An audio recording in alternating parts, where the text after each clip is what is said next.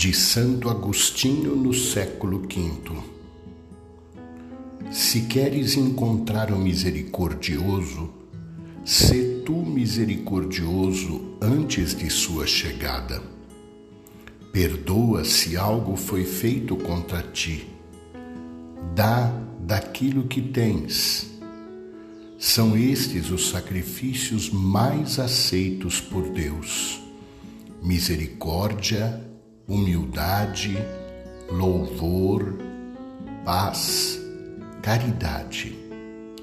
Ofereçamos e com confiança esperemos a vinda do juiz que julgará a terra com equidade e os povos em sua verdade.